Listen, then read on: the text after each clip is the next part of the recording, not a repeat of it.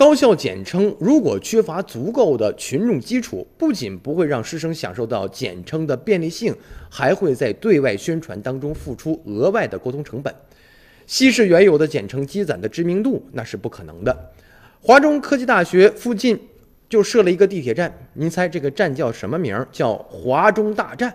哎，这个事儿呢，也是引起了广泛的讨论吧。那么十一月二十一号上午有了最新的进展，武汉地铁方面说了。已准备由华中大站改为华中科技大学站，已经上报到武汉市政府了，预计本周就能得到批示。这个争议的起源于武汉地铁二号线南延线即将开通的时候啊，几张关于地铁站里面的照片就是华中大站。但是这个站名并没有得到很多网友啊粉丝的认可。那么这个争议的背后呢，是对相关高校简称的一个质疑。此前华中科技大学站的这样一个专门向武汉地铁集团发函，说要求用华中大战代替拟定公式的华科大战。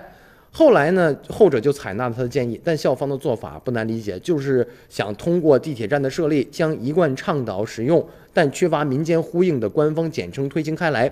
众所周知呢，高校简称应该以简单的记忆、有辨识的呃为要求，避免给人造成混淆。但很多高校简称让人不明所以。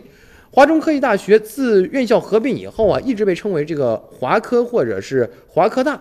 这也是对类似院校的一个约定俗成的称谓。那么，除了校内媒体和文件的华中大这个称谓是极少有人使用的。所以说呢，这个到底应不应该减，怎么减，你还得听这个群众的呼声，是不是？